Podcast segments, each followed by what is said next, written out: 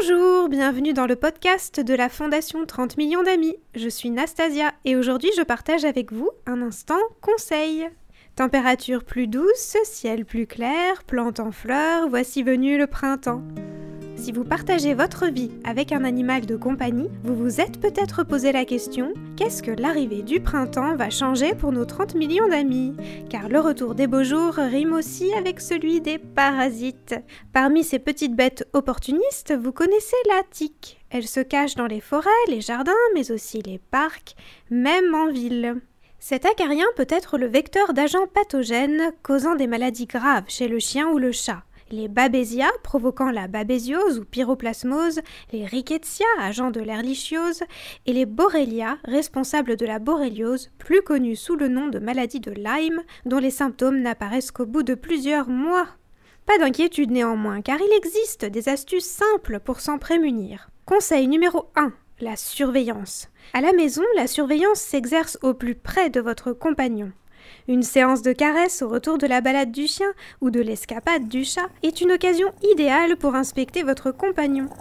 Tel un enquêteur, repérez les indices en passant soigneusement la main dans ses poils. Vous sentirez peut-être une petite boule sous vos doigts, et oui, nous en avons parlé, c'est la tique. Trois jours étant suffisant à la tique pour transmettre une maladie, il faut la retirer le plus vite possible. Mais pas n'importe comment.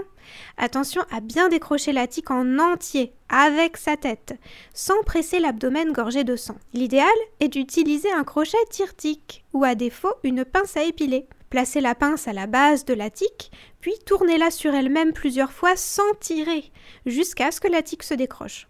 Ensuite, désinfectez bien la plaie avec un antiseptique. Si en revanche vous apercevez des petites boules noires à la base des poils, attention, c'est qu'il y a des puces. Cet indice correspond en fait aux excréments du parasite, plus facile à voir à l'œil nu. Les puces sont transmises entre animaux. D'ailleurs, la puce la plus fréquente chez le chien est la puce du chat, et leur salive provoque une allergie, source de fortes démangeaisons. Si les puces adultes se trouvent sur la peau du chien ou du chat, il faut savoir que les autres stades de la vie du parasite, larves et nymphes, se disséminent un peu partout. En cas d'infestation, il faudra donc veiller à traiter non seulement votre animal, mais aussi les paniers, les tapis, les fauteuils ainsi que tous les lieux auxquels il a accès. Vous préférez l'adage mieux vaut prévenir que guérir Alors voici le conseil numéro 2, les solutions préventives. Des traitements antiparasitaires permettent de tuer les tiques et les puces qui s'installent sur la peau de votre compagnon. Il s'agit des colliers antiparasites, des pipettes, des sprays ou des comprimés.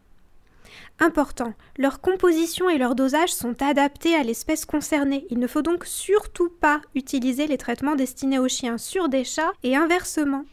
Petite astuce pour faire votre choix parmi ces produits. Les comprimés antipuces et antitiques à faire avaler délivrés sur ordonnance chez votre vétérinaire ou en pharmacie ont l'avantage de ne pas répandre le produit partout chez vous et sont parfois mieux tolérés par nos 30 millions d'amis. Les produits dits naturels à base d'huiles essentielles ne sont pas forcément moins toxiques que les traitements classiques. N'hésitez pas à consulter votre vétérinaire pour choisir la formule la plus adaptée. À savoir également, dans les zones où les tiques sont nombreuses et souvent porteuses de babésia, comme dans le sud-est de la France, un vaccin contre la pyroplasmose peut être recommandé. Renseignez-vous là aussi auprès de votre vétérinaire. En vacances ou près de chez vous, les forêts de pins et de résineux hébergent parfois les dangereuses processionnaires du pin qui, au printemps, se déplacent à la queue leu ou en procession, d'où leur nom, pour aller s'enterrer dans le sol. Ces chenilles, recouvertes de poils urticants, génèrent de fortes réactions allergiques chez l'animal. Seule solution, s'en tenir le plus loin possible. Enfin, qui dit printemps dit aussi grand ménage, ou plutôt grand lavage. Place au conseil numéro 3, valable surtout pour nos amis les chiens. Le bain, s'il est recommandé de laver le chien de temps en temps, afin de le débarrasser des poils morts et des poussières, il faut tout de même savoir que les bains trop fréquents peuvent abîmer son épiderme. Utilisez toujours un produit nettoyant spécifique pour les animaux qui respecte le pH de sa peau fragile. Et si votre chien est particulièrement réticent, un gant humide passé sur son pelage fera l'affaire. Pour nos amis les chats, c'est plus simple, ils sont naturellement propres et se font une toilette quotidienne. Toutefois, en période de mue, un chat peut absorber en se léchant une grande quantité de poils qui peut se révéler dangereuse et provoquer une occlusion. Un brossage régulier permettra d'empêcher cet accident. Le brossage est aussi l'occasion, pour le chat comme pour les chiens, d'éliminer les corps végétaux tels que les épilets, présents dans les champs et sur les pelouses, y compris en ville, du printemps à la fin de l'été. Ces herbes sèches peuvent en effet s'accrocher à leur pelage, voire parfois se loger entre les coussinets des pattes, dans les yeux, le nez, provoquant des éternuements, et les oreilles. Si l'épilet est inaccessible, une visite chez votre vétérinaire sera indispensable. Et là encore, mieux vaut ne pas traîner.